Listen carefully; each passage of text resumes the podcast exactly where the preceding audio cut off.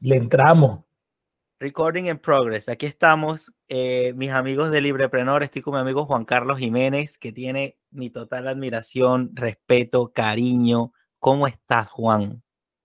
Oye, yo, yo estoy muy feliz de estar aquí compartiendo contigo, aprovechando esta oportunidad de, de, de estar presente en este emprendimiento que tú arrancaste.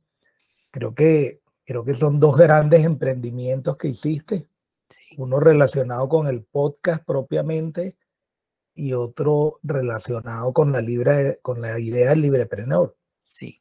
Eh, impulsar las, las, ideas de la libertad y del emprendimiento es quizás uno de los mayores emprendimientos que hay. Oye, impulsar, impulsar, impulsar esta cosa del podcast, bueno, es otro súper emprendimiento, porque así que un regalazo, José.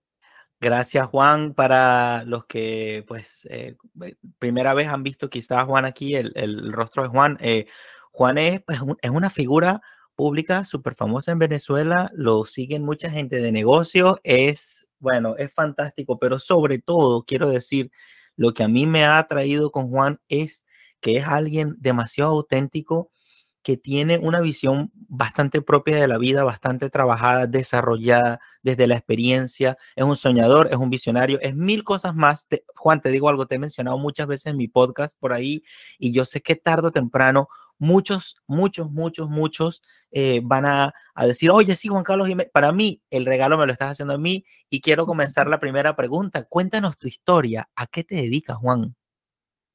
Bueno, yo hoy digo pues que yo soy empresario, me gusta decir eh, que soy empresario, digamos, en primer lugar, porque ser empresario siempre ha sido un gran reto en, todas las épocas, en todas las, en todas las circunstancias.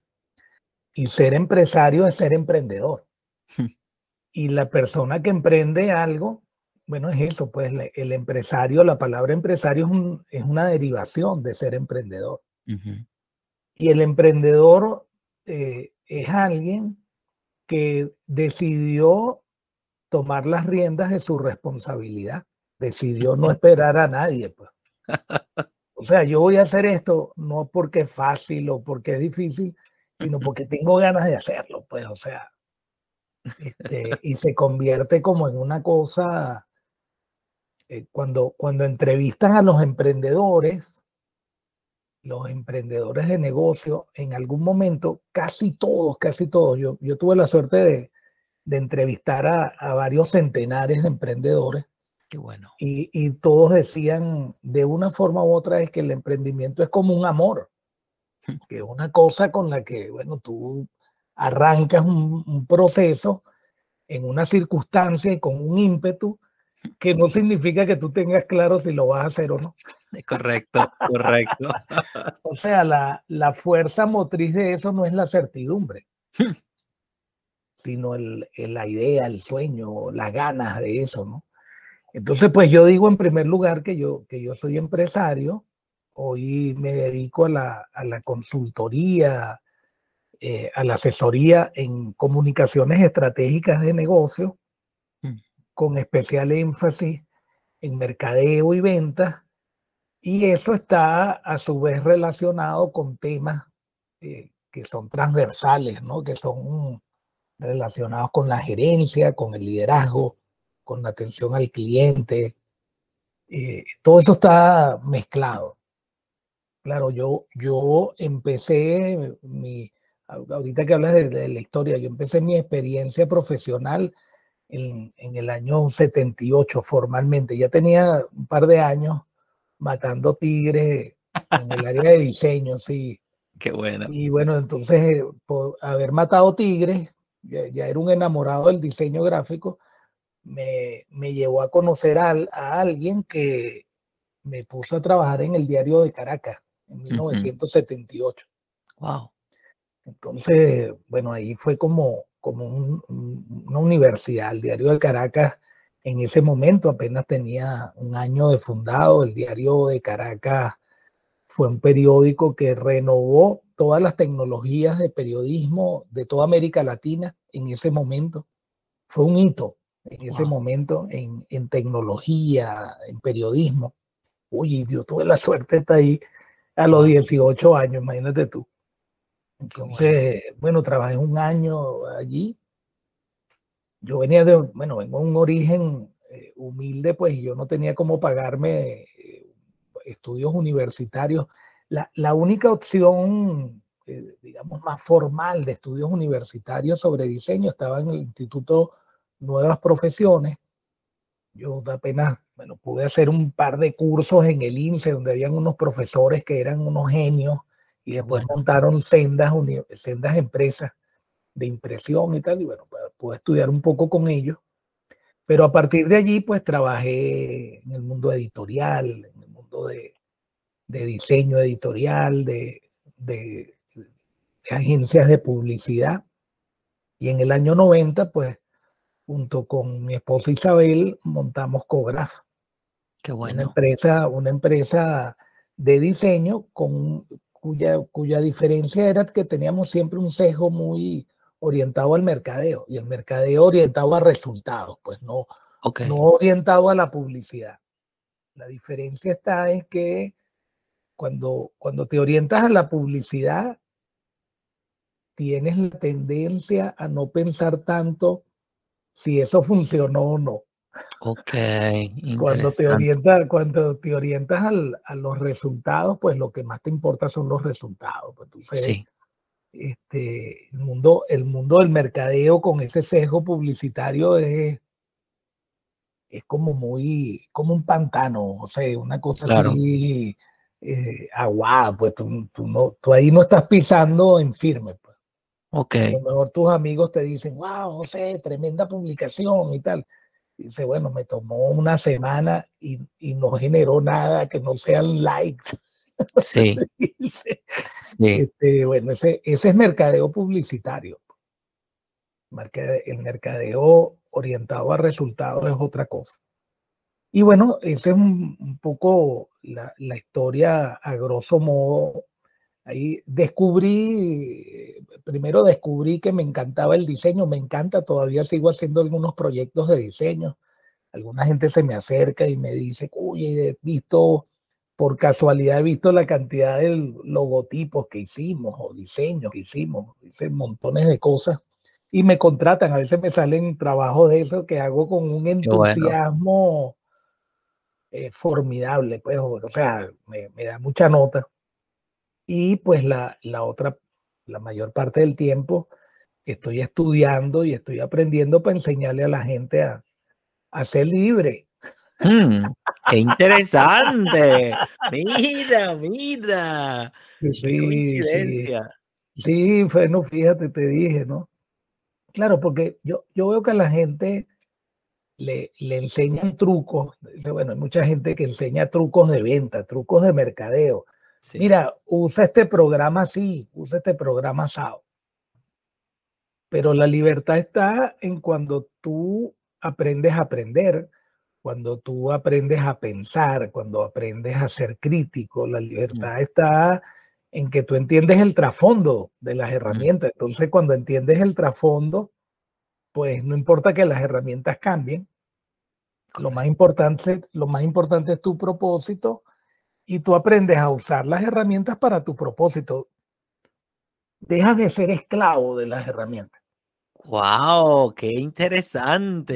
Deja, de ser, eh, te liberas de eso, pues te liberas de, no puedo hacer un diseño porque no tengo un software. No, eres esclavo. eres esclavo. Eres esclavo porque para transmitir una idea, bueno, a veces con una servilleta y un bolígrafo la puedes transmitir. Le tomas una foto y si la idea es buena, pues eso trasciende. Me encanta.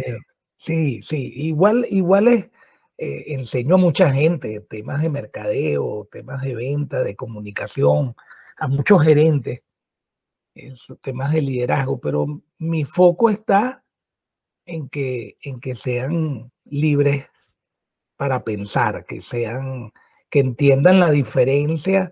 Como dice, bueno, a ti, a ti te enseñan a, a construir con un martillo, un clavo, pero cuando tú entiendes la dinámica del martillo y del clavo, pues Mm. usas una piedra, ¿sabes? O sea, si no tienes el martillo, eres libre, eres libre Sí. porque entiendes la dinámica y entonces buscas el recurso que esté más cerca. Me Eso encanta, es lo que hacemos, José. Eso es lo que Me hacemos. encanta, Juan, me encanta, Juan, me encanta, me encanta. Y, y luego me encantaría en algún momentito que me comentes, y porque nos dejaste con la incertidumbre, o va a mencionar un poquito cómo sería ese mercadeo orientado al resultado, porque entiendo que es, es, es esa evolución de, del mercadeo y, y veo que la dominas muy bien. Mira, te sigo en las redes y bueno, ya luego me pasarás bien cuáles son las redes que quieres que comparta acá en el, en el video para toda la, comunidad, para que te sigan y tal. Yo ya atrapé el, el link de Amazon y, el link, y otro link de libros, que son una delicia tus libros, ¿ah? Bueno, fíjate, eh, eh, yo, yo, yo llegué a este mundo del aprendizaje, te te estaba diciendo, bueno, me, me encanta poder enseñar, o es lo que yo me planteo, ¿no? Por cierto, no, no necesariamente se lo digo a los estudiantes, no se lo digo a los clientes, le digo, yo quiero compartir contigo, José, que tengas criterio para que después tú uses toda tu inteligencia en función de tu propósito, pero lo importante es tener criterio. Pero ahorita hablando contigo, me doy cuenta que puedo, puedo usarlo, ¿no? El, el, el mercadeo es igual. Yo, yo creo que la, la libertad es una idea que, que uno mercadea, pues, o sea, Mm. el, el ser humano, por razones biológicas, me, consigo, me he conseguido unos profesores de, de, neurología, que son uno de los tipos de gente más, que, más avanzada en el mundo, y dice, los seres humanos somos flojos, biológicamente flojos. Claro, porque ellos dicen que, que, que, que estamos regidos biológicamente por el principio de ahorrar energía para poder sobrevivir y procrear. Entonces, claro, cada vez que tú necesitas hacer un esfuerzo por algo trascendente, bueno, consumes más energía. Lo, lo, interesante es que, que cuando entiendes que, que, ser libre es una responsabilidad, entonces el esfuerzo que implica la responsabilidad, la, la biología lo retribuye, porque, oye, cuando haces cosas con gusto, cuando entiendes Sí. que estás haciendo algo por un bien superior, entonces generas endorfina, ¿no? La, la, la biología, la biología funciona a favor de ti. Pero, pero tiene que ver con el, con el mercadeo de resultados, porque fíjate, siempre estamos hablando de resultados en este caso. ¿ok? O sea, el resultado, la libertad es el resultado de la decisión, del emprendimiento, el aprendizaje es el resultado de la decisión, de la responsabilidad. Y yo creo que eso que uno puede establecer hacia uno mismo es lo que uno hace en mercadeo hacia los demás. Lo que pasa es que la tendencia publicitaria tiene mucho más tiempo, José. O sea, okay. el, el, el, mercadeo con un enfoque publicitario, pues, tiene unos 150 años formalmente hablando. Wow.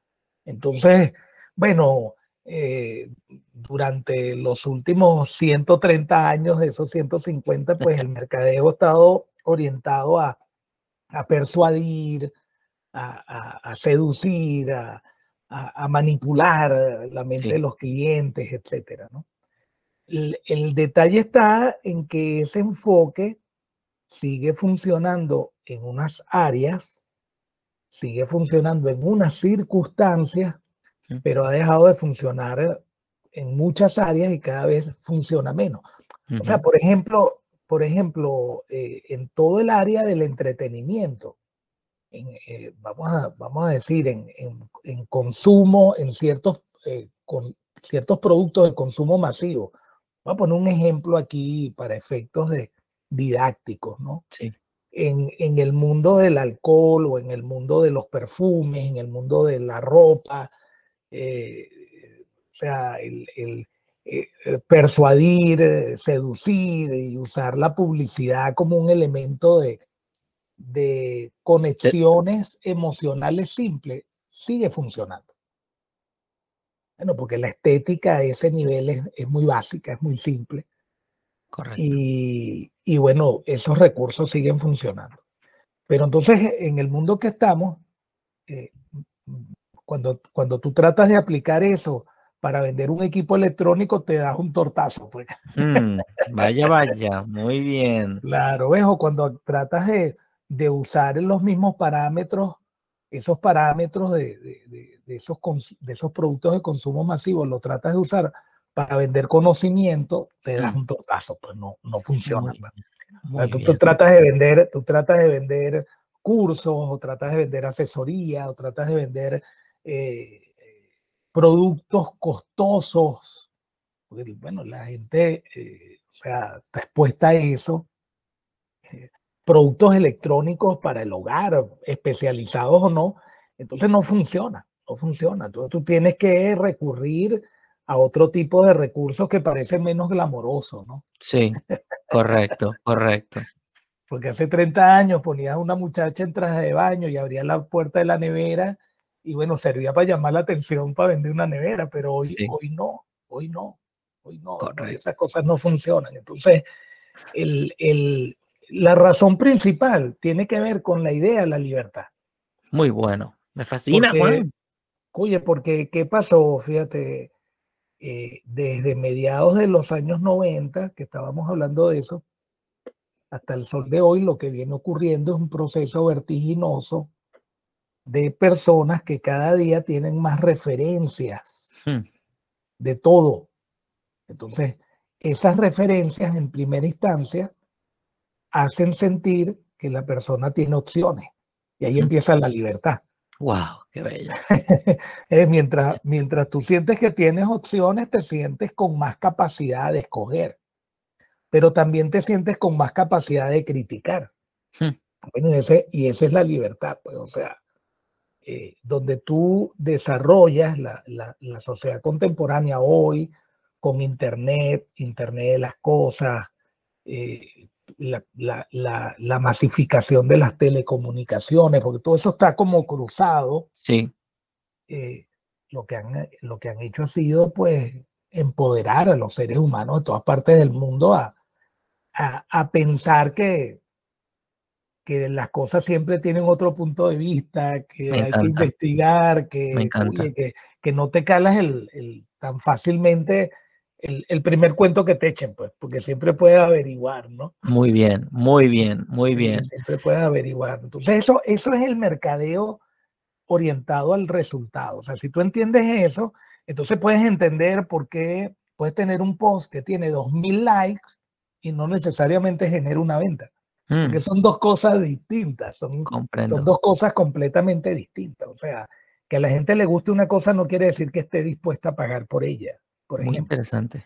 Sí, porque ¿qué ocurre? Si, si tú me dices a mí, bueno, yo veo todo, veo mis comediantes favoritos, los veo en YouTube, por supuesto me dice, oye, qué chévere es verlos en vivo. Es verdad.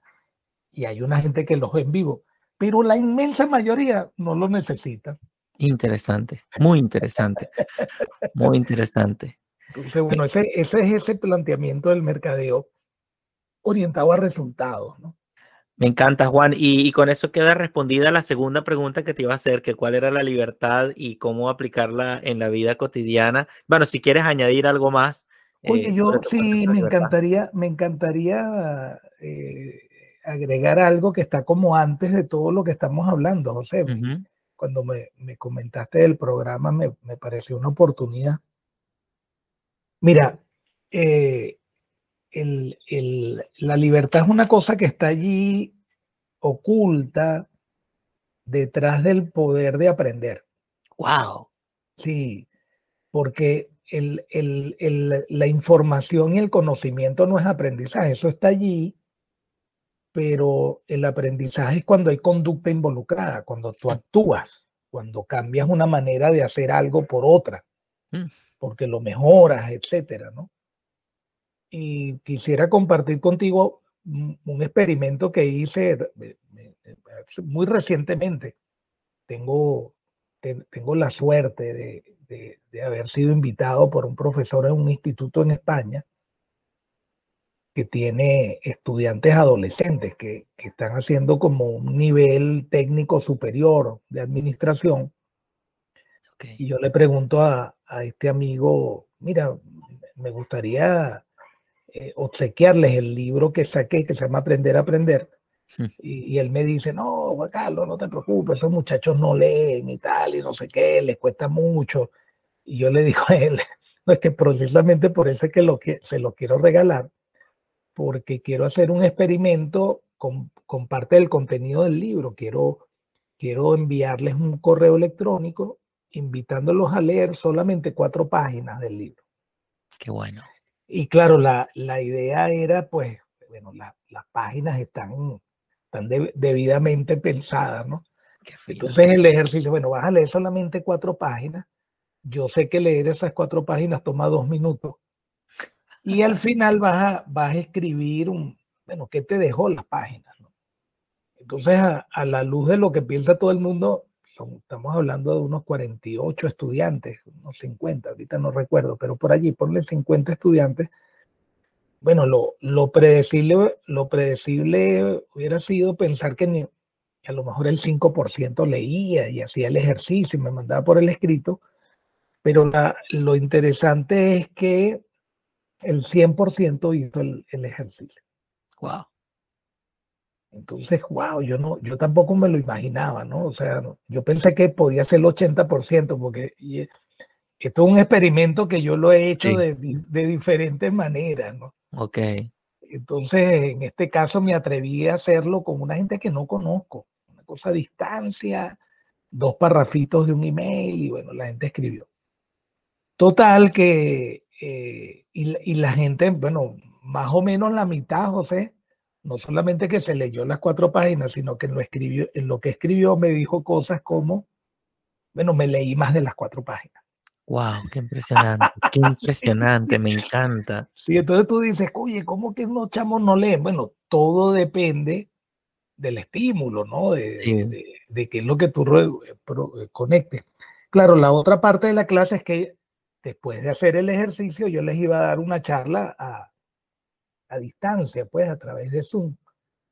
Y bueno, todos participaron. Y, los comentarios de, la charla, que, que, es una conversación como esta que tengo yo contigo, pero todavía más estructurada. Sí. Eh, impresionante, impresionante. Y el, el, nombre de la charla era el, poder de aprender a aprender. Wow. Y, y casi que todos dijeron, nunca había pensado en el significado de la palabra poder relacionado con el aprendizaje. Entonces, para mí, ahí está la libertad. La libertad es cuando tú descubres que ese poder depende de ti. Mayoritariamente, cuando, cuando tú entiendes ese poder, tú descubres que aunque haya una materia difícil o el profesor sea malo o no tengas las condiciones más, más cómodas, el aprendizaje depende de ti. Eso es poder, eso es libertad. Entonces, eh, yo, yo llego a este tema del aprendizaje, bueno, imagínate tú, cuánta gente no dirá, oye, ¿qué hace un diseñador gráfico y qué hace un tipo de mercadeo escribiendo sobre aprendizaje? bueno, ahí está la libertad, ¿no? Muy bueno. Este, en, este año, en este año puse a prueba eso porque unos amigos de LUCAP que me tienen mucho aprecio y yo, y yo a ellos me invitaron a darle una clase que era enseñar a unos profesores a enseñar a unos profesores.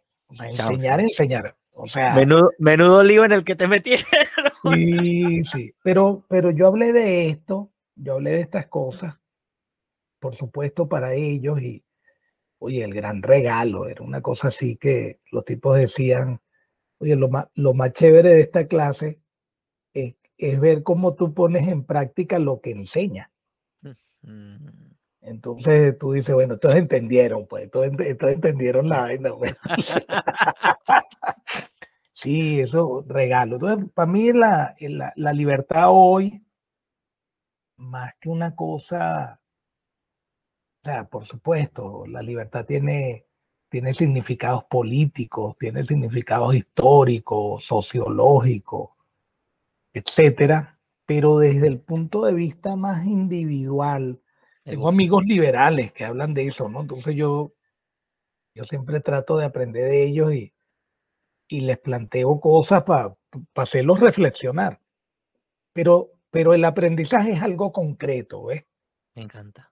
Porque lo otro puede ser como muy filosófico. Tú dices, bueno, la libertad es la posibilidad de escoger. Bueno, pero en la práctica, escoger es aprender. O sea, yo, te, yo te digo que 2 más 2 es 4, entonces tú dices, ah, ya entendí. Bueno, deberías usarlo ahorita. Si, si eres libre, lo usas ya. Exacto. O sea, si no eres libre, estás esperando que se dé una circunstancia externa para usarlo. Y, fíjate, y fíjate que eh, alguien, imagínense el, el, escenario, una persona en una celda, en una cárcel, durmiendo sobre la llave, si no se entera que esa es la llave que abre la puerta, entonces va a vivir preso ahí. Y tú tienes, eh, con todo esto que nos enseñas y comunicas, veo que me sale la reflexión de que ¿qué hace un diseñador gráfico o un eh, publicista, advertiser, marketer, como quieran eh, catalogarte, lo que sea? Tú estás dando un mensaje, la potencia, el poder de los mensajes, el poder de las ideas que, se concreta en, la acción de las personas. Eso es algo fantástico. Y, el poder de aprender, tú siempre tienes una idea brillante y una forma súper didáctica de explicar, Juan. Te felicito, ¿verdad que sí? Bueno, no sé, pero fíjate, esa metáfora es poderosa. Me encanta. La usaré y te daré crédito. ¿Cuántas veces estás durmiendo sobre la llave y no la sí, usas? Sí. Sí, ese, ese, es el, ese es un meollo. Yo, yo llegué también a estos temas porque, bueno, enseñando a la gente, haciendo las asesorías, dando clases, haciendo talleres, etcétera, pues y como tengo esta cosa del resultado, o sea, para mí cuando a mí me dicen, bueno, eh, eh, ¿qué es lo que más te importa a ti? Y yo digo, a mí, no me importa dar clase, a mí me importa que tú vendas, a mí me importa que tú progreses. o sea, la, la, clase es un medio. Entonces a mí me importa el resultado. ¿Qué haces tú con esto ahorita? ¿Qué haces tú con esto inmediatamente? O sea, eso, eso es lo que más me, me produce interés. Y déjame añadir una cosa. Quiero, añadirte una cosa, querido Juan. Fíjate que tú me recuerdas, yo hace poco estuve en un congreso inmobiliario y trajeron de invitado a un señor eh, que, bueno, que se hizo súper famoso, prácticamente le rescató la vida a, a un súper magnate de real estate y eh, él prácticamente es un biólogo. Yo te voy a pasar links de él, se llama Gary Breca y ahorita él eh, está asesorando a la familia Beckham y a un gentío.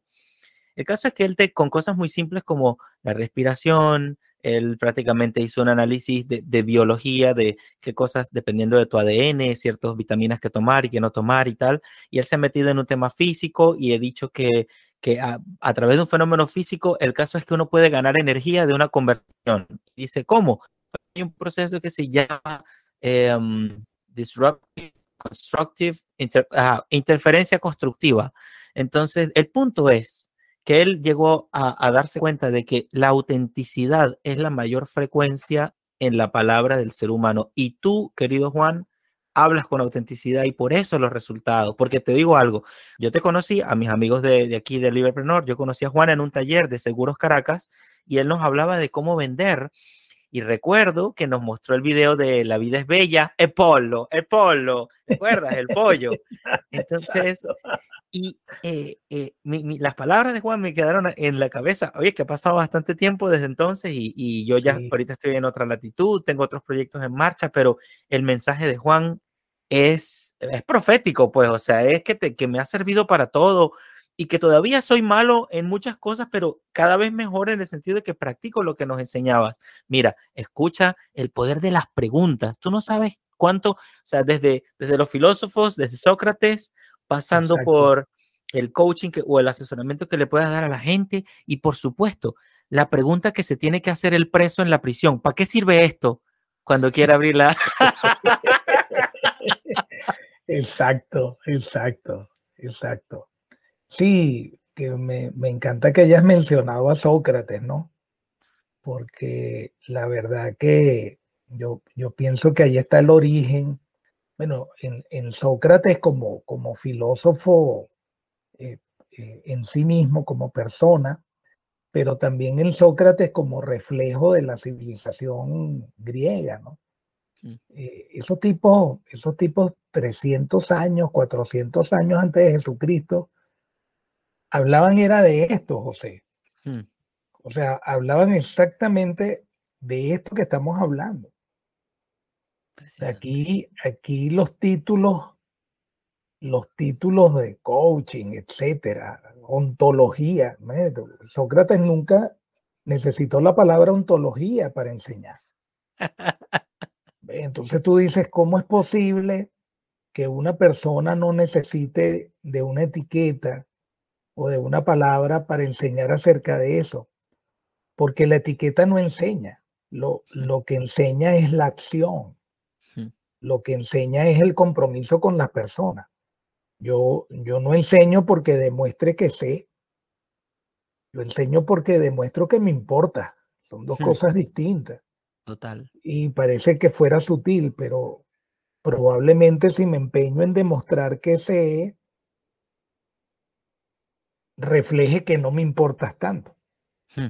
Entonces, es decir, lo, que pasa es que, bueno, en, este mundo de tanta competencia, de tanto acceso, etcétera, pues el, pensamiento crítico, aunque está el acceso, pues no, no, es, no es lo que más se ejerce, ¿no?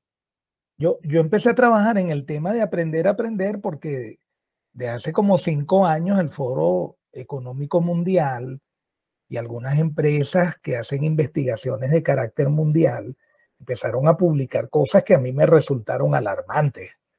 Eh, cosas como, por ejemplo, hace eh, en la actualidad la mitad de las carreras profesionales que hay en todo el planeta, la mitad no existía hace 10 años.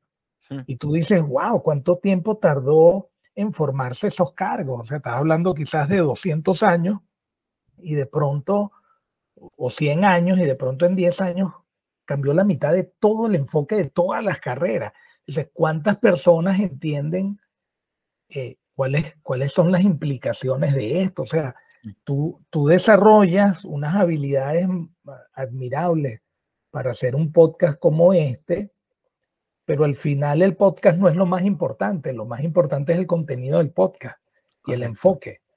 Entonces, eh, es decir, el contenido del podcast no es algo que tú aprendes y ya, es algo que necesitas estar retroalimentando permanentemente. Todo depende de eso, sí.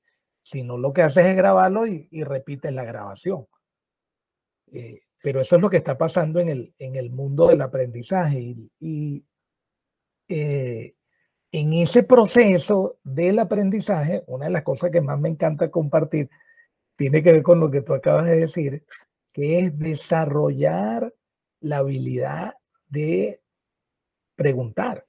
Hmm. Preguntar, preguntar tiene, es, una de, las, las cosas más importantes, porque, bueno, eh, eh, es por ejemplo sentir la libertad para hacerlo.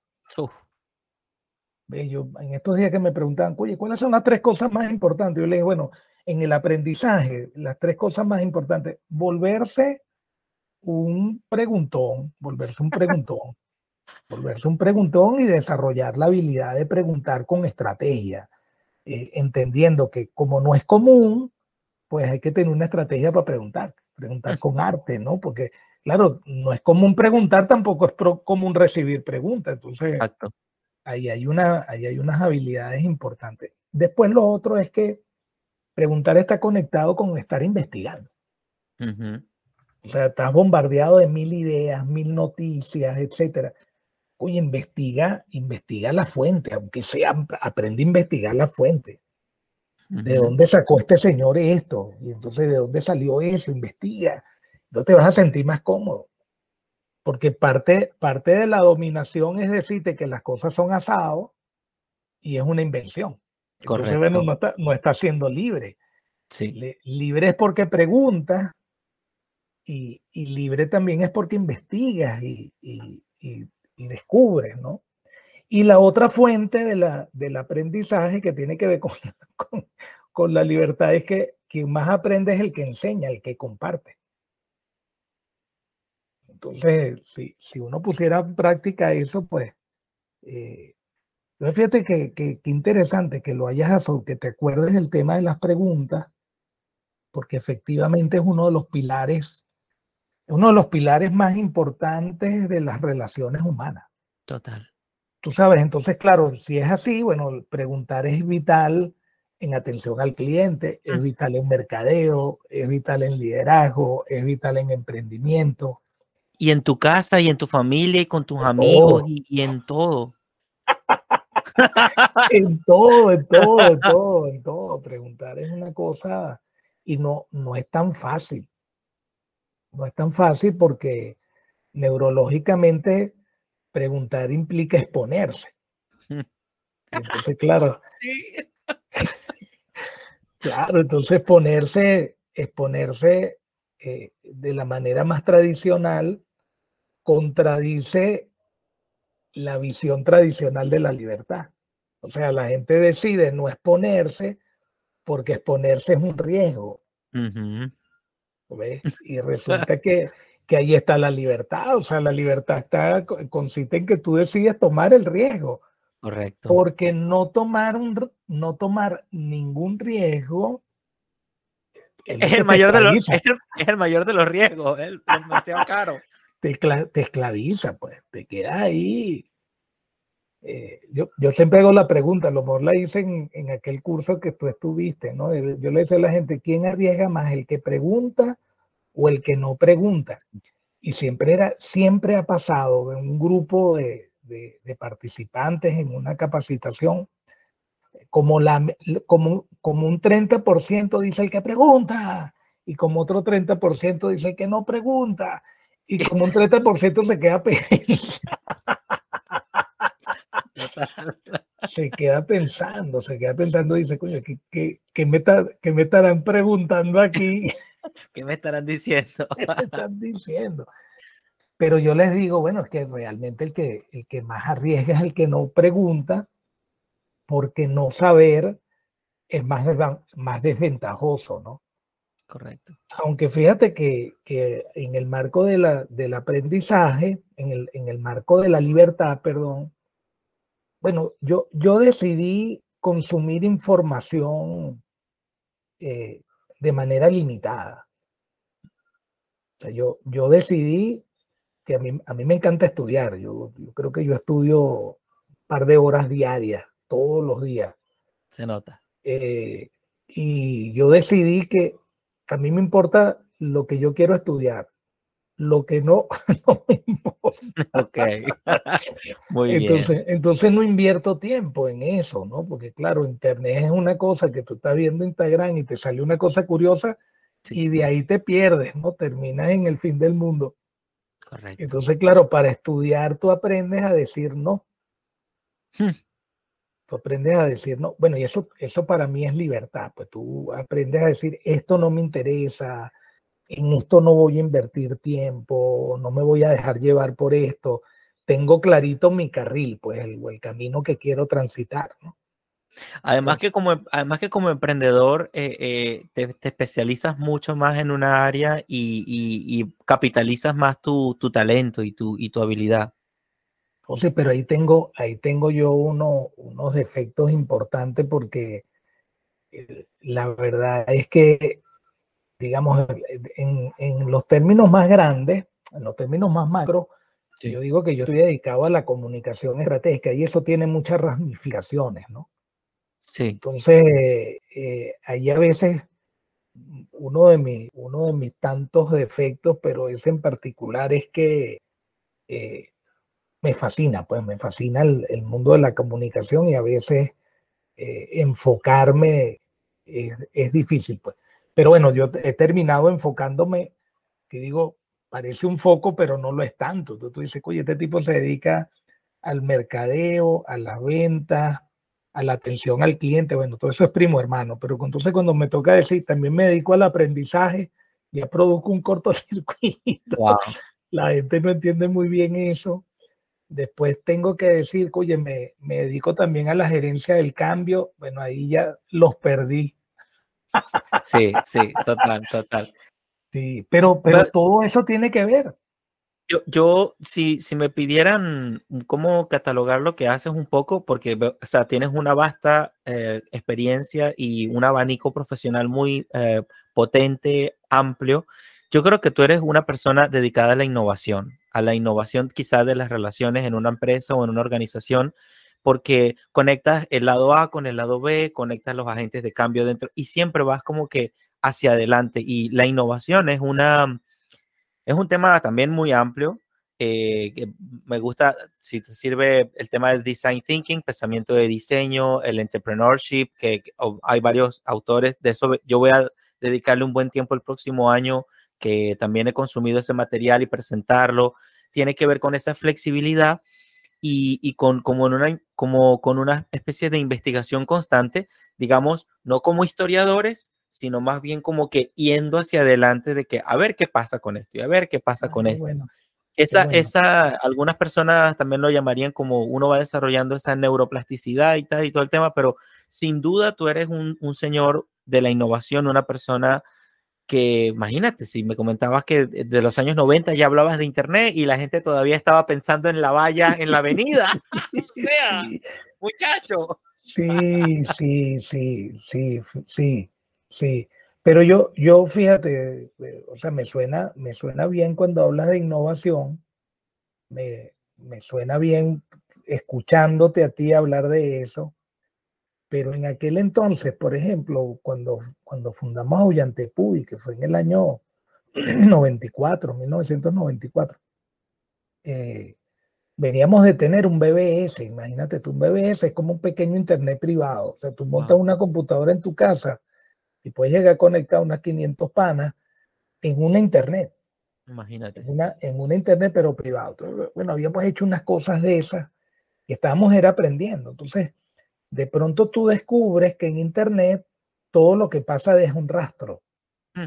¿Ok? Y entonces, desde el punto de vista de la publicidad, eso no tenía precedente, porque tú pones una valla mm. y no sabes cuántas personas la ven. En Internet sí. Wow, o sea, el, sistema deja rastro de, de todo, deja rastro de no solo, no solo quiénes la ven, sino cuánto tiempo la ven por ejemplo. Interesante, sí. Entonces, claro, eso, eso en aquel entonces producía una gran disrupción en la gente. Cuando hablábamos para, con la gente de publicidad y tal, era como que si habláramos dos lenguajes completamente distintos, ¿no? Aunque usáramos el español. Es decir, la gente no, eh, el término rastro, el término indicador en el mundo de la publicidad, pues bueno, no, no, no existía casi.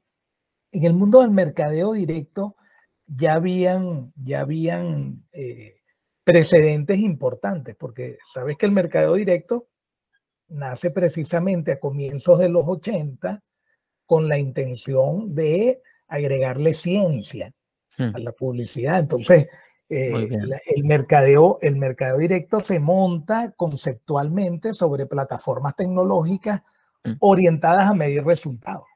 Muy bueno. Y yo tuve la suerte de de, empezar a aprender de mercado directo en el año 84. Entonces, claro, para mí, bueno, era como normal, pero la mayoría de la gente no estaba en eso, Entonces, claro, cuando, cuando, montamos, cuando montamos esos proyectos en Internet aquí, no, nos veían como raro, después, bueno, nos vieron como una novedad, eh, pero pasó tiempo. Y, y, yo a veces, a veces me conformo porque yo digo, tú sabes que Jeff Bezos cuando monta Amazon, cuando monta Amazon en el año 94, él venía de fracasar con una, una, librería que él había tenido durante dos años y perdió los reales allí, y perdió mucho trabajo como, como mucha gente. Pero cuando él montó Amazon, él ya tenía clarito que se trataba de esto, ¿no? De, de cómo crear una plataforma que generara ciencia, que, que generara conocimientos sobre los clientes, sobre hábitos de uso, etcétera. Y, y que, y que esa era la base del negocio.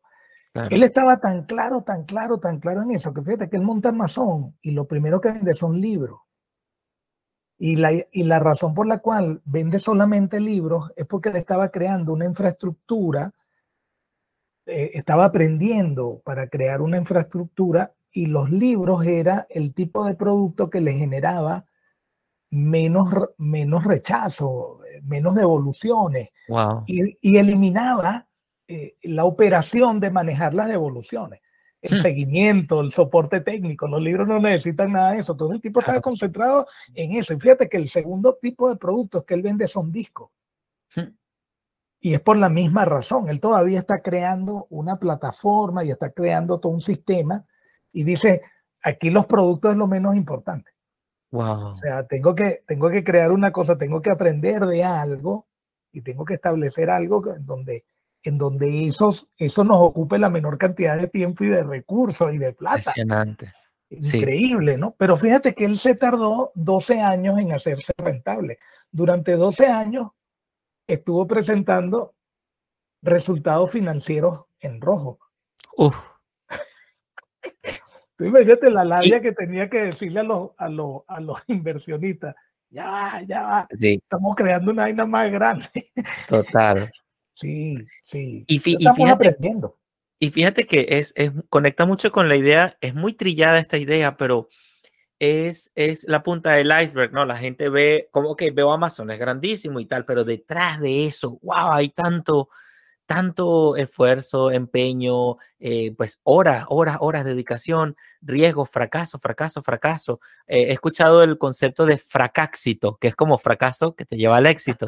Y esta idea me pareció muy, muy chévere también.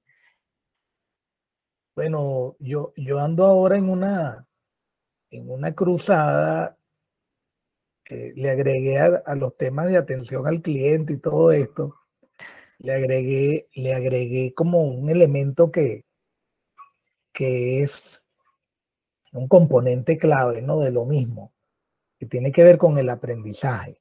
Uh -huh. Porque, bueno, el, el, el, aprendizaje óptimo se deriva de los errores, pero nuestra mente, biológicamente hablando, no acepta errores.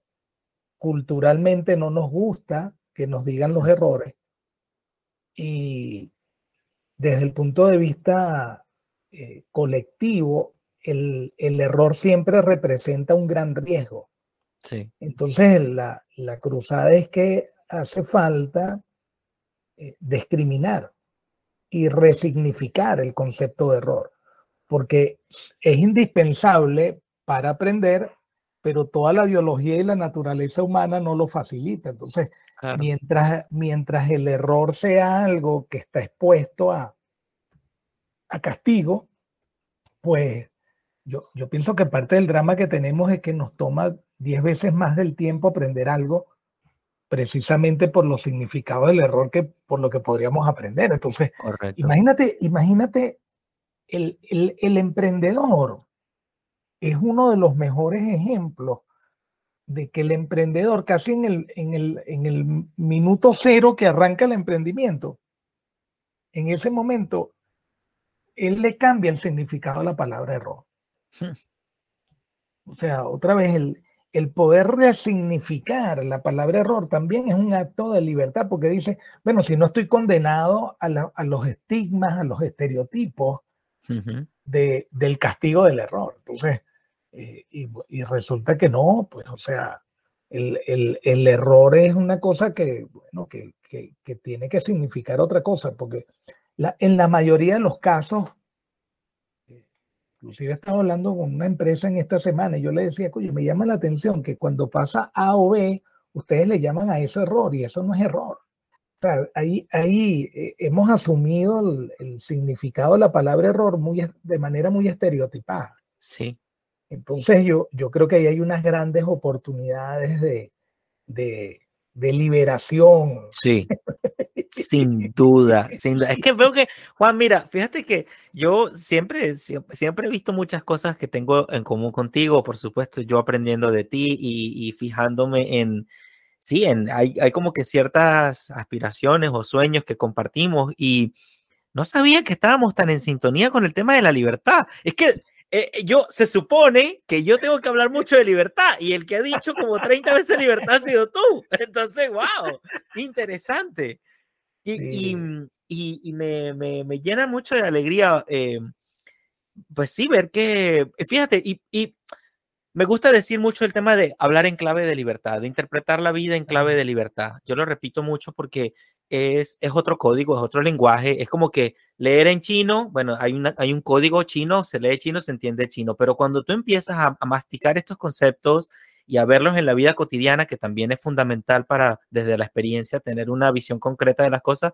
Em, sinceramente, la vida cambia y, veo que pues también estás muy en sintonía con el tema de, dar y es eh, muchas veces quizá por ese miedo a equivocarnos o, o quizá porque no hemos descubierto nuestro potencial o no hemos trabajado quizá nuestro potencial, eh, estamos muy centrados en consumir, recibir, obtener, qué me voy a ganar, qué me va a pasar, qué voy a obtener con esto y tal. Y eso eventualmente sí, eh, lo que vas a recibir lo vas a recibir indudablemente, bien sea un beso o una cachetada, pero vas a recibir algo. Ahora, la gran pregunta es, ¿qué estás dando tú? Y, y yo encuentro, encuentro mucha libertad en esto, en dar, en, en entregar, veo otras motivaciones, otra responsabilidad, otras exigencias. Yo, bueno, quizá cometo el pequeño error de no descansar lo suficiente, este, pero también la vida es muy corta. Y, yo digo, wow, o sea, yo no quiero perder, llegar al final de la fiesta y decir, oh, ¿qué, qué, qué, qué traje para la fiesta? ¿Qué, ¿Qué puse yo en la fiesta? ¿O vine a puro comer o vine a poner algo en la fiesta? Entonces, esto de dar me parece muy liberador y eh, encuentro mucha sintonía contigo, Juan. No, buenísimo. Bueno, pero es que era, era el tercer elemento del aprendizaje, que no es una cosa que, que, lo, que lo inventé yo, ¿no? Séneca, ya en, el año 100, en la época 100, de filósofo romano, eh, español, eh, decía, pues, si quieres aprender, enseña. ¿Qué quiere decir es eso? Si quieres aprender, da. O sea, hay, hay, hay más aprendizaje en el dar que en recibir. Y, tú dices, uy, esos tipos hace dos mil años estaban claritos, porque tú, tú sabes que lo que ocurre es que en el dar, tú aprendes más porque dar implica reestructurar la información, hmm, reestructurar el conocimiento para poderlo dar. una cosa es que lo tengas, pero darlo implica reestructurar las ideas y ponerlas de manera tal que sea posible darlas porque mientras están adentro están como en un kilo de estopa, pues. Y entonces, desanudarla, ahí está el aprendizaje. El aprendizaje y el arte, Juan. No te voy a dejar ir sin hablarme del arte supremo porque es algo mind blowing. Es una cosa hermosa lo que has hablado antes del arte supremo y quiero darte el espacio para que coméntanos del arte supremo. ¿Qué es eso? ¿Para qué sirve? ¿Se puede aprender? ¿Qué es eso? Cuéntame. Bueno, primero debo decir que, digamos, arte supremo es como un enfoque, ¿no? Es como un código, un código sobre la atención y el servicio al cliente. En esta perspectiva de, libertad es perfecto porque cada vez que, defino eso, empiezo diciendo ah, arte es la manera de hacer algo. Aunque asociemos arte a artes plásticas, ¿no? Pero ese no es el origen. la, palabra arte, eh, su origen es del, griego, del griego ars, y tiene que ver con lo relacionado en, la manera de hacer las cosas. Qué bello. Entonces, bueno, entonces hay arte en cualquier cosa. Hay arte no solamente en la pintura y en la escultura, sino en transmitir un podcast, o en cuidar a los hijos o en la relación con la gente, pues. La, el arte no está confinado a, las artes plásticas, a las artes estéticas o a las artes escénicas. eso, eso, eso automáticamente multiplica el alcance del concepto de arte porque establece un parámetro, ¿no? Me gusta. Y libera, libera el potencial. Ese parámetro, desde esa perspectiva, se libera el potencial de la gente. Qué bello. Y arte supremo es una, es una, expresión tomada prestada de la escena La vida es bella. Después, después de usar muchos años la, película La vida es bella en algunas de las capacitaciones que hizo Roberto Benigni, que fue escritor, director y actor y ganó Oscar por ser la mejor película extranjera en el año 92, creo que fue, o 98. Eh, él, en esta escena donde está buscando simbolizar lo que significa eh, el hecho de que siempre ocurre una circunstancia, eh, la, las circunstancias, la mayoría de las circunstancias son adversas. Claro. Y, y justamente frente a la adversidad, tú puedes ver, tú puedes verla como el vaso medio lleno, el vaso medio vacío, y cada uno genera enfoques eh, diferentes. Pues él está en esta circunstancia donde el tío le dice, oye, servir, servir es un arte y es un arte supremo, y él se refiere a que supremo es acerca de Dios.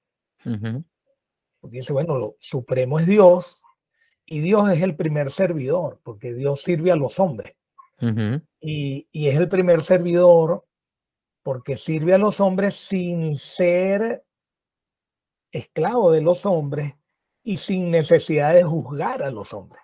Qué bello. Bueno, fíjate, el alcance es extraordinario mm. y cuando te pones a ver eso en, en, la práctica es la esencia de la relación, de la comunicación, de, de la atención al cliente. Entonces, claro, desde esa perspectiva, pues tú, tú descubres una noción liberadora de lo que es servir y atender. Y es liberadora porque en torno al servicio y la atención hay muchos prejuicios sociales. Si muy bien a alguien es porque estás interesado, porque eres alamecate o eres adulador, etc. Y, y, la mayoría de las veces que la gente atiende mal es, bueno, porque se, se inhibe o ni siquiera está consciente de eso. Total que en la actualidad hay muy poca formación formal sobre eso por el concepto de servir y atender. Entonces, arte supremo es un, es un concepto que, bueno, que venimos impulsando desde hace tiempo y es una invitación a pensar en todo esto. Y bueno, sirvió de título para uno de mis libros sobre atención al cliente. Después el otro lo llamé Atender clientes artísticamente, que es como una continuidad, una saga de, de este asunto. Y después de eso escribí un par de libros más porque el, el, tema se, bueno, se me ha dado a mí para eso, ¿no? Total. Sí, entonces, el, el, el resumen, José, es que arte supremo es un llamado a la dignidad. Qué bello. Sí, tú sabes que el, el, yo, yo digo en las empresas que la palabra dignidad la deberían usar más, hmm. porque no se usa casi nunca. ¿no? Tú no escuchas a un gerente, no escuchas al dueño de una empresa decir, tenemos el reto de atender a nuestros clientes con dignidad o decir lo que, lo que hacemos es digno. No, no se usa, no se usa y es una palabra muy poderosa porque entre otras acepciones, la más interesante que me parece a mí es la que dice dignidad es ser gente. Qué bello, Entonces, claro, tú dices, coño, tú eres gente cuando eres auténtico, eres gente cuando entregas, cuando das, cuando sirves, este, y bueno, lo contrario es muy simple, pues. Claro, claro. o sea, al final no eres gente, ¿no? Claro. Si, no haces las cosas más básicas, ¿no? Entonces digo, el arte supremo es una invitación a, a recordar que la palabra dignidad en términos de ser gente, wow, es un, es un indicador, es un indicador de calidad. Correcto. Es, es, una referencia para medir cómo estamos siendo cuando hacemos lo que hacemos. Son dos cosas distintas, ¿no? Eh, me toca decirlo para aplicar el servicio, las diferencias entre el servicio de atención. O sea, yo, yo puedo hacer, tú, tú, puedes ser el mejor doctor técnicamente hablando, pero podría ser un patán. Entonces, una cosa, una cosa es hacer y otra cosa es ser cuando haces, ¿no? Interesante. la palabra dignidad, oye, ayudaría, ayudaría inmediatamente porque tan simple como que tú te digas, oye, estoy haciendo esto de manera digna o no. Además, además es un, es un llamado a la creatividad que me parece indispensable. O sea, es, es, es, ese llamado, es que me encanta la, la, palabra llamado a la creatividad porque, a ver, desde la perspectiva emprendedora o liberal de las ideas de la libertad, los seres humanos tenemos una creatividad que la podemos estimular, ejercitarla como, un, vamos a decir, como un músculo, como una, un, un, device dentro de nosotros, un artefacto dentro de nosotros, lo ejercitamos y, y tú me, obviamente, ah, mira, yo, yo entreno, he entrenado ya más de 500 personas para limpiar carros, es mi part-time. Y, y, me acuerdo, y me acuerdo de ti, o sea, Juan, estamos hablando de 10 años después, quizá un poco más, no lo sé. Un poco más, eh, un poco más. Y, y, me acuerdo de ti cuando es es, es atender a la gente con otra, es que la palabra, es que, es que más claro no se puede. No, no encuentro, ahorita no tengo otra forma de, No, no, no, es que está, clarísimo. Es atender a la gente con dignidad, con, con un amor, eh, vamos a decir, sí, transitorio, porque la gente está contigo un ratito y luego se va y tal, pero no por eso no es amor, ¿sí me explico? Así es, así es. Eh, eh, los griegos sabían que las palabras tenían un poder extraordinario, ¿no? Las palabras, los griegos sabían que las palabras eran físicas, sí. porque nuestra mente cuando usa una palabra o usa otra, produce sentimientos. A veces son conscientes, a veces no, pero afectan nuestro estado de ánimo. Eh, y los, los, griegos sabían eso de pura observación, que, que grandes, ¿no? Impresionante. impresionante. eran grandes. Hoy en los últimos 20 años, pues los estudios de, resonancia magnética muestran eso con claridad, muestran el efecto de una palabra, la, cantidad de actividad neuronal, la fuerza de la conexión entre las neuronas. Eso, eso hoy se puede medir. ¿Cuánta energía produce la conexión neuronal eh, con una palabra, ¿no? Impresionante. Eh, entonces, claro, la cantidad de caminos neuronales que ocurren cuando estamos aprendiendo, cuando usamos una palabra, cuando usamos otra, ¿no? Y, el, aprendizaje tiene que ver con eso, ¿sabes, José?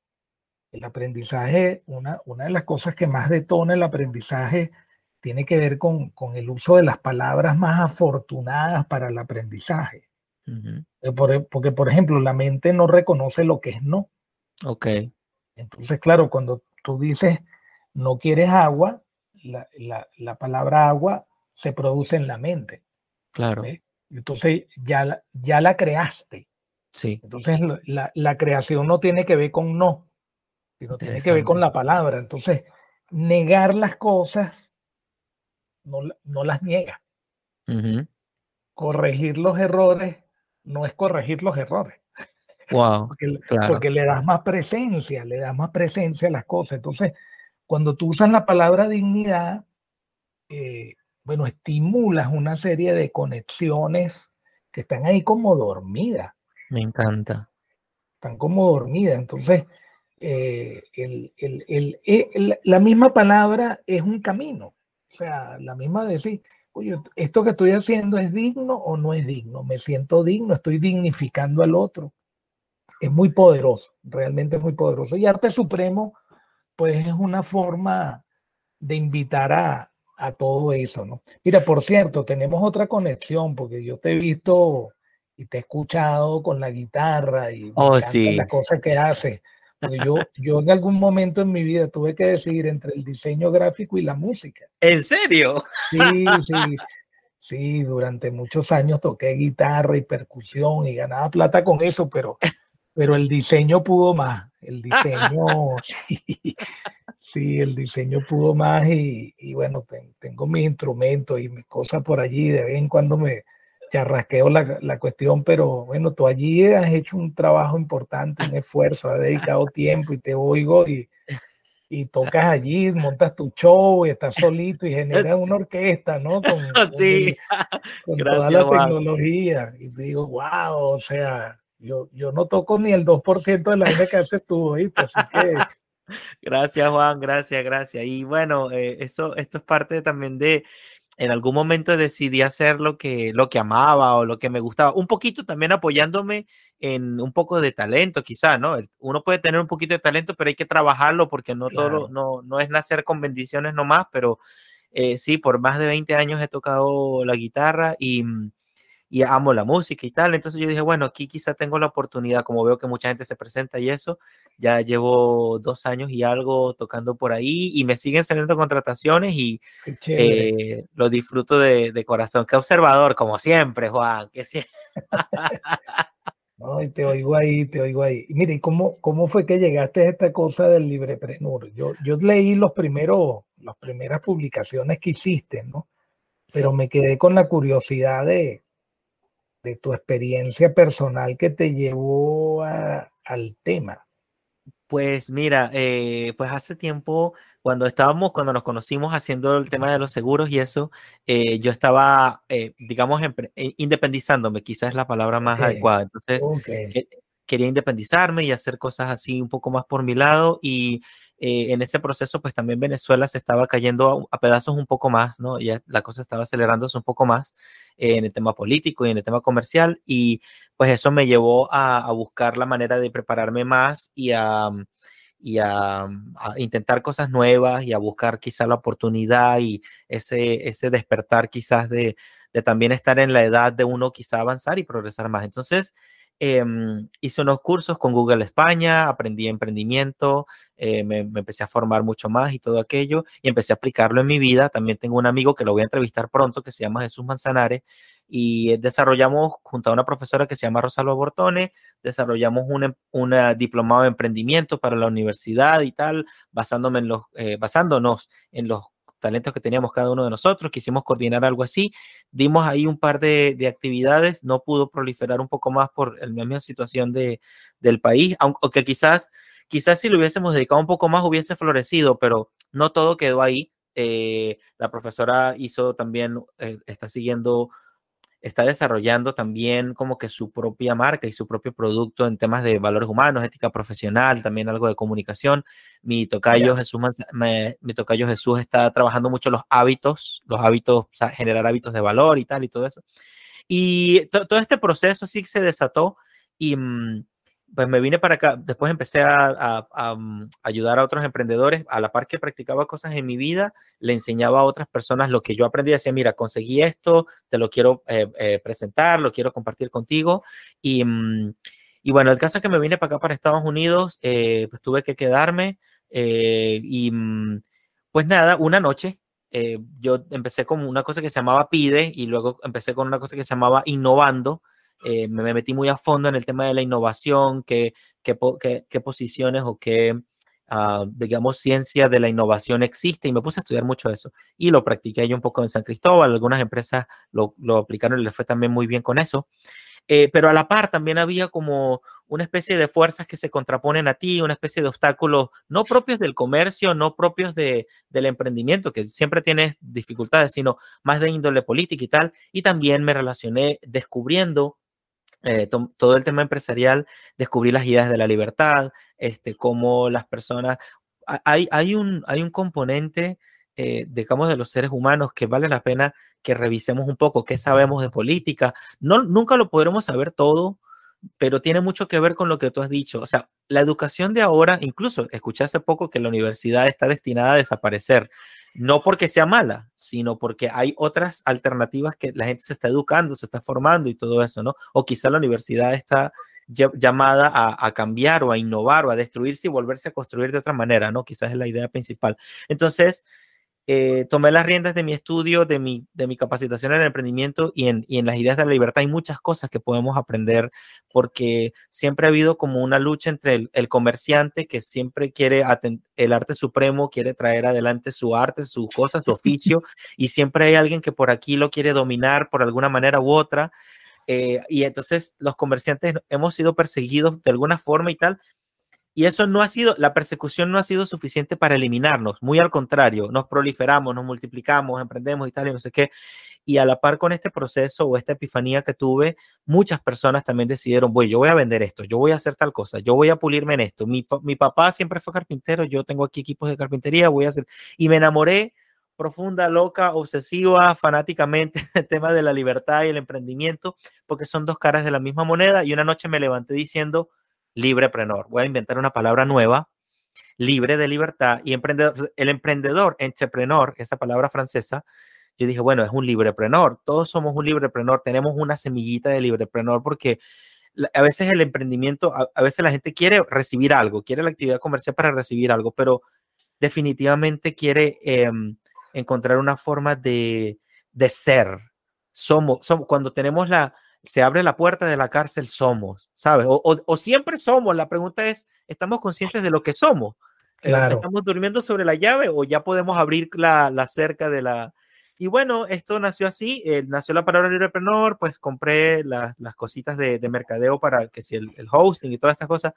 Y hoy se ha convertido en este podcast que, que bueno, que lo quiero, como parte de estas cosas, la he venido eh, compartiendo con mucha gente experiencias, quiero rendir homenaje en vida, como lo estoy haciendo contigo, personas que han representado para mí eh, transformación, cambio, eh, nutrición para mi, para, mi actividad empresarial y mi alma, por así decirlo, y que mm, esto, esta, esta situación histórica en algún momento estuvo el muro de Berlín, en otro momento estuvo la muralla china y tal, y el mundo no deja de sorprendernos con, con los retos que nos supone, yo digo, vamos a hacer lo que realmente nos gusta. Voy a, y me decidí comprometerme definitivamente con, con Libreprenor hasta el fin de mis tiempos. Yo le he dicho a, a mi novia, me, por favor escríbeme en mi tumba Libreprenor cuando quieras. Me lo vas a escribir en la tumba eh, porque es un compromiso que quiero, quiero sacar adelante y la invitación está abierta. Quiero que en Libreprenor esté todo el mundo. Yo quiero dejar eso ahí. Eh, quiero que sea útil para muchas personas. Quiero que, que el que quiera tomar parte de esto tiene que estar loco como yo en el sentido de que entender, oh, vamos a hacer algo, vamos a dejar algo, no se trata solo de recibir, vamos a dar. Y hay una forma de ayudar mucho a la gente que es dándole estas herramientas que tú nos das, Juan. Eh, tú nos enseñas a nosotros a valernos por nosotros mismos. Tú haces que, que, que en lugar de que las circunstancias nos dominen, nosotros surfiemos la ola, eh, sepamos nadar, sepamos caminar, sepamos hablar y así y creo que respondí tu pregunta con mucha pasión y entendiendo oh, un magnífico. poco, pero oh, magnífico, magnífico, esto es Libreprenor, esto es Libreprenor. y es para ti y es para todos ustedes. oh, magnífico, magnífico. Y oyéndote me, me doy cuenta también de, del origen de, de muchas de las, de las conexiones que tenemos. O y claro, yo, bueno, eh, aquí en, aquí en Venezuela, una de las instituciones eh, que promueve desde hace una pila de años el, pensamiento liberal se dice. Sí. Y yo tuve la suerte pues de asesorar a Cedice, wow. y diseñé la imagen de Cedice, etcétera. Entonces, bueno, otra vez son, son oportunidades de, aprendizaje, ¿no? Eh, también a comienzos de los 90 creamos Venezuela competitiva y creamos todo un sistema de aprendizaje de los, de los emprendedores y y bueno, en aquella oportunidad, pues, tuve la suerte de entrevistar, conocer directamente 500 emprendedores de todo tipo, de toda área. Entonces, todas esas cosas que están allí eh, y de las que uno tiene suerte de aprender, después con CanTV, con otras cosas, Hubo un momento, por cierto, hablando de, te estaba oyendo de esta cosa de la persecución del emprendedor. También tuve la, suerte de, estar en la gestación aquí en Venezuela de, la Superintendencia de la Protección y Promoción de la Libre Competencia, su eh, Procompetencia. De hecho, el nombre Procompetencia lo creé yo y para mí fue una oportunidad de aprendizaje, saber qué era lo que había de eso y, y qué eh, un poco la, el pensamiento antimonopolio, etcétera. ¿no? Entonces, no te oigo y me, me, hiciste conectar con todo eso, así que te agradezco esa, esa historia maravillosa de, y una cosa, y una cosa, Y una cosa más, Juan, es que he descubierto que todos sentimos eh, como que sufrimos un poquito aquí y allá, ¿no? Dolor en algunas cosas, siempre las dificultades a veces nos pegan más duro y menos duro y nos hacemos más fuertes y todo eso, pero veo que muchas personas quedan en criticar o entender el problema y se vuelven como que amigos del problema y hablan del problema, el problema, el problema. Otros quieren una solución de la noche a la mañana y quieren que los árboles crezcan, eh, sembrar una mata de mango y que crezca mañana, pero he, he encontrado mucha inspiración en personas que, en lugar de solo criticar, que bueno, puede, todos tenemos un momento de criticar y decir, oh, me siento mal por esto y tal. Y queremos, sí, soluciones quizá inmediatas. Disfrutamos mucho. Quiero, quiero decir que hay mucho que descubrir, mucho de, de, lo cual nos podemos asombrar cuando vivimos ese proceso de como que crear nuestro propio sistema, como que traer una, lo que has hecho tú, Juan, eres un ícono, Juan. O sea, sin duda, eh, mira, nos, nos has regalado ideas, nos has traído libros, has ayudado a mucha gente. Este, bueno, o sea, ¿qué, ¿qué, puedo decir yo? Y eso no quiere decir que quizá no hayas tenido dificultades, que seguramente has tenido muchas. y retos y, vamos a llamarlo problemas con P minúscula, no creo que problemas así mayores, pero estoy seguro que los has tenido y mi pregunta para ti, ¿lo has disfrutado? Sí, sí, he, aprendido que, hay una cosa que, decían los, los, viejos de uno, la gente de la generación de uno, que hay que darle tiempo al tiempo y bueno, cuando eres joven no te das cuenta de eso, pero llega un momento en que descubres la diferencia entre lo que significa la dificultad en el momento y lo que pasa con esa dificultad unas horas después o unos días después. ¿no? Entonces, tener presente eso te ayuda a ponerlo en perspectiva. Entonces, cuando lo pones en perspectiva empiezas a disfrutar. Qué bueno. Y, y, después también hay metodología para, para aprender básicamente a, a, a frenar, a respirar y cambiar de ángulo. Sí. Y, y hacer eso genera disfrute. Qué bonito. Genera disfrute. O sea, el, el obstáculo en sí no está el disfrute, pero la capacidad de responder sí. Porque, claro, cuando, es como cuando te, cuando te ponen un, un, una situación cuya respuesta ya tú te sabes. Entonces, es una nota saber qué es lo que hay que hacer antes. Claro, entonces cuando tienes metodología, pues eh, te funciona, te funciona en la gran mayoría de las veces. Lo, lo, lo, lo más relevante de los obstáculos, es una cosa que tuve que estudiar también sobre esto, ¿no? Porque ser, emprendedor es más o menos 99% del tiempo resolviendo obstáculos, ¿no? eh, Sí, esa es la otra definición. nada está fácil. Entonces, coño, te tienes que poner a estudiar para ver cómo es que todo. Eh, por ejemplo, una cosa, una cosa que, encontré es que lo que nos afecta en sí, lo que nos, nos afecta emocionalmente, que pudiera atentar contra el disfrute, no, no es el obstáculo en sí mismo, sino la incertidumbre que eso genera. Por ejemplo, podría mm. generar incertidumbre, no sé qué hacer. Sí.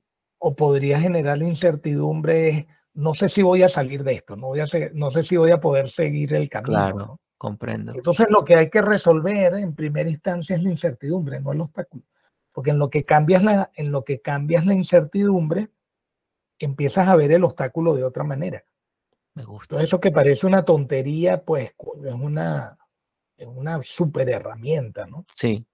Porque lo, lo que te afecta no es el obstáculo, sino el, el hecho de la movida emocional. Entonces, claro, no hay, no hay disfrute cuando sientes, por ejemplo, que tienes que luchar contra, contra, eh, eh, ¿cómo, es que dice el refrán? Tienes que luchar contra, contra marea, ¿no? Contra viento y marea. Y en realidad hace una pila de años yo decía, no, tienes que seguir luchando con viento y marea, porque ya es bastante difícil como también para tener dos enemigos más, ¿no? El viento y la marea, o sea, chanfle. No tiene, no tiene sentido. O sea, ya bastante difícil. O sea, parte del asunto es, ya, cómo uso la marea, cómo uso el viento a favor de esto, porque te, repito, lo que, lo que te afecta lo que hace que te descarriles, que tires la toalla, es, la parte emocional, no es el obstáculo en sí. Interesante. Entonces, bueno, eh, la buena noticia es que puedes aprender a, a enfocarte en lo que, en lo que toca. Muy bien, muy bien. Por lo menos en primera instancia, por lo menos en primera instancia, ¿no? Me encanta, me encanta, Juan. Y bueno, fíjate, este ha sido el, recorrido ya de todas las preguntas, las hemos respondido todas. La última era eh, inspirar, ¿cómo, ¿cómo haces para inspirar a otros? Pero la verdad es que escucharte y no inspirarse, es, yo no lo veo posible. Que, aunque nos darás algún, no, me quieres dar algún consejo o darle consejo a la audiencia, porque todos tenemos todo esto que está pensado para, para que quienes, quienes nos estén escuchando eh, muchas veces están llenándose un poquito con nosotros en esta super conversación que estamos teniendo, que nos desahogamos, que echamos el cuento, que también hablamos de cómo hemos hecho para, hemos hecho para sobrellevar las cosas. siempre pacíficamente, con el comercio, siempre con, con la cara puesta o la mente puesta en, en la libertad, en abrir esa, esa, esa cerradura de la prisión. Eh, estas personas que nos oyen en algún momento asumirán ese, o seguramente ya lo han asumido, de inspirar a otros, mover a otros o darles un, un aliento a alguien. ¿Qué nos puedes decir tú que lo has hecho a veces, no sé si por intención o sin intención, pero de que lo has hecho, lo has hecho conmigo, lo has hecho y seguro con muchos lo has hecho? ¿Qué nos puedes decir para inspirar a otros, Juan? Bueno, fíjate, yo, yo no pienso en, esto como un asunto de inspiración, sino como un principio que tiene que ver con, con lo que hemos hablado ya desde, desde el inicio de la conversación. Es muy difícil atender bien a otras personas si no te atiendes bien tú primero. Es muy difícil, casi imposible. Entonces, eh, es muy difícil comunicarte bien si tú no usas contigo mismo las palabras y un lenguaje que, que te edifique, pues. Interesante. Lo, lo, otro, lo hacia afuera es como, como una consecuencia, como un efecto. Yo, yo creo que la parte más difícil de lo que yo enseño es esa, que te des cuenta que, que te tienes que atender tú, pues que te tienes que cuidar tú, que tienes que que tienes que inspirarte tú con esto. Entonces, si eso se hace, pues lo otro se da como resultado. Qué interesante. Nosotros, nosotros en el día a día nos desatendemos mucho. Estamos expuestos a muchas presiones externas, a muchos distractores. Hmm. Entonces, bueno, ahí arranca la inspiración. Inspírate a concentrarte, inspírate a enfocarte, Qué bueno. inspírate a, a, encarrilarte. O sea, eso requiere inspiración. Eh, la, la, disciplina, la constancia, eso requiere mucha inspiración. Correcto. Pero, pero es como es como bañarse y cepillarse los dientes, es una labor de todos los días, ¿no? Muy bien. no, Muy bien. es una opción, no es una opción, no es una opción, tiene que hacerlo todos los días, ¿no? Entonces, este, yo creo que ese es el, ese es el trabajo, pues, ¿no? Eh, por cierto, eso también lo decían los, los griegos y Sócrates, ¿no? Decía, Oye, el ser humano es perfecto, lo que pasa es que necesita ocuparse de sí mismo, ¿no?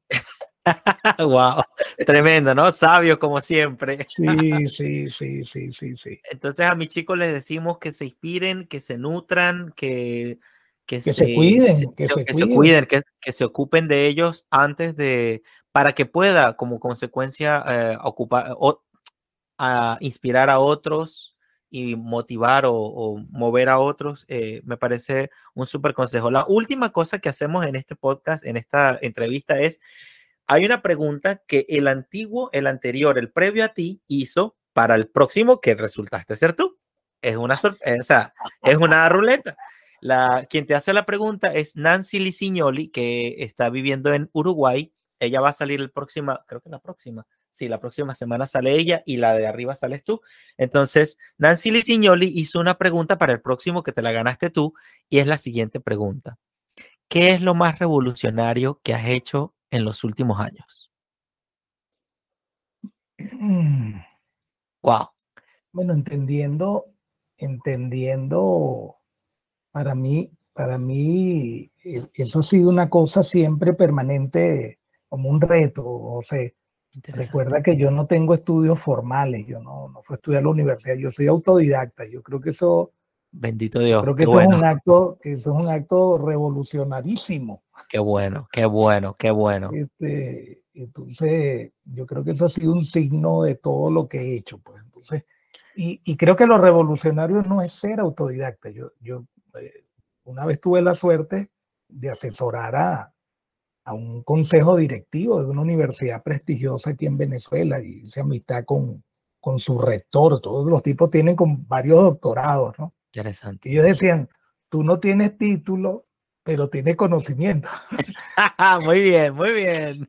Entonces, digamos, yo no, no tengo los títulos, pero soy un estudiante eterno, pues, o sea, un estudiante diario. Entonces, pero, pero sobrevivir un, en un mundo donde el título es un estigma, pues no sé, ser autodidacta, creo que, que, es, que es una de las cosas más revolucionarias y, y haberme atrevido a hacer cosas que no... Qué bueno.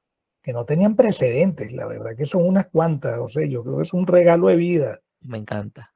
Sí. Me encanta, me encanta. Y, y, lo, y lo certifico, y lo certifico, lo certifico. Tus libros en Amazon están en Amazon, la gente con la que has trabajado, todo eso, es que sinceramente es ejemplar y tengo que decirlo, que yo sé que tú nunca lo vas a decir, tú eres tremendo tipo, muy humilde, muy modesto, lo llevas con mucha sobriedad y eso se ve por todos lados. Así que mi aplauso es para ti. Y ahora tienes que vengarte. ¿Cuál es la pregunta que le vas a hacer a la próxima, a la próxima persona entrevistada?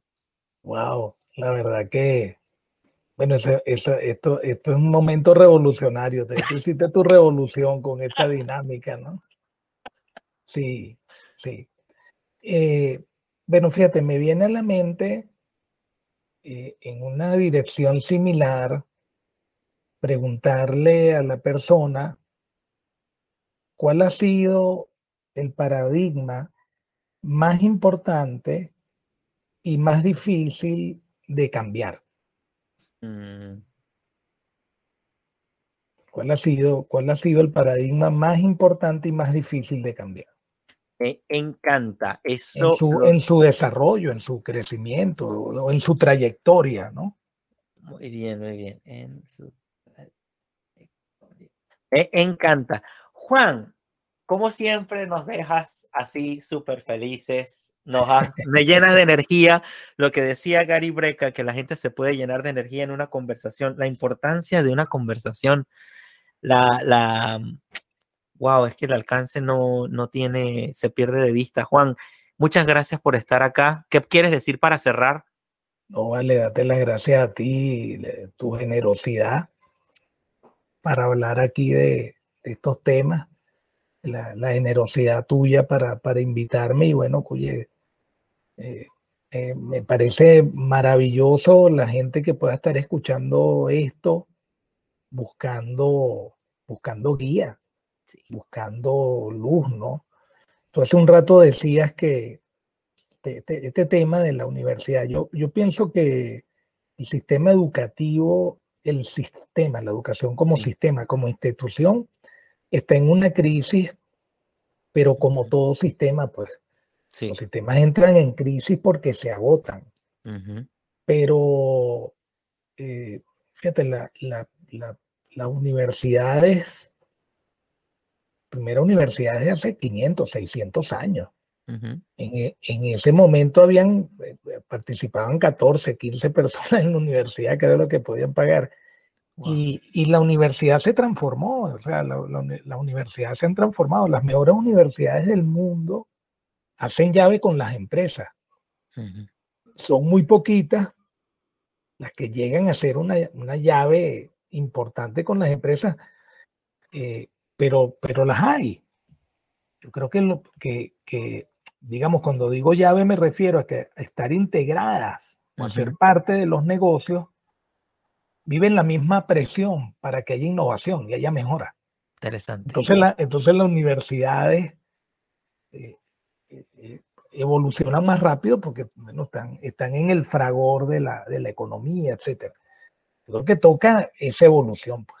Creo que toca, toca, esa evolución. Y, y pienso que toca esa evolución, entre otras cosas, porque por ejemplo, cuando tú tienes un podcast que tiene la intención de, ser útil, de ser significativo para una gente que está buscando ahorrar tiempo, etcétera, sí. eso, eso también es parte de la labor. O sea, la, palabra, la universidad como institución, como cosa, no es lo relevante. Lo, relevante es su contenido, su trascendencia. Entonces, este, Internet convirtió muchos recursos como este, como esta cosa que tú estás haciendo aquí, esta labor, en una, en una labor de, de formación, de liberación. Entonces creo que, que, lo que va a pasar es eso, y yo creo que está ocurriendo, está ocurriendo muy lentamente, de manera muy incipiente, pero yo sobre eso me, me siento optimista. Muy bien, muy bien, muy bien, muy bien. Yo creo, que el, yo creo que el gran logro no tiene que ver con la velocidad, sí. sino con el hecho de que ocurra. Muy bien, muy bien. Juan, muchas gracias por tu tiempo. Mira, una, persona tan ocupada y con, con, tanto que, con tanto que dar y con tantas personas que te estarán buscando por aquí y por allá, que hayas tenido la generosidad, como lo has dicho, de, de detenerte este rato con nosotros. Esto dará frutos, estoy seguro que sí. Y aunque no los veamos los dos o que sí los veamos, pero de que los va a dar, los va a dar. Em, y bueno, seguiremos en contacto. Eh, ojalá y el próximo año estoy pensando hacer unos espacios así como de más interacción y tal, y de hablar ya un tema más concreto y un poquito también más breve, unas sesiones así como de media hora, 20 minutos, porque esto, esto, esto de, generar una comunidad y, de, mira, a fin de cuentas es hacer amigos. Y sabes que como, como tenemos este deseo de, de la libertad y del emprendimiento, somos amigos pues con raíces profundas, si se quiere, y por, y por elección, no por necesidad ni por... Así es, excelente, Un abrazo, Juan, te quiero igual, muchísimo. José, igual, José. Súper gracias. Voy a colgar entonces y mantenemos contacto. Un abrazo grande.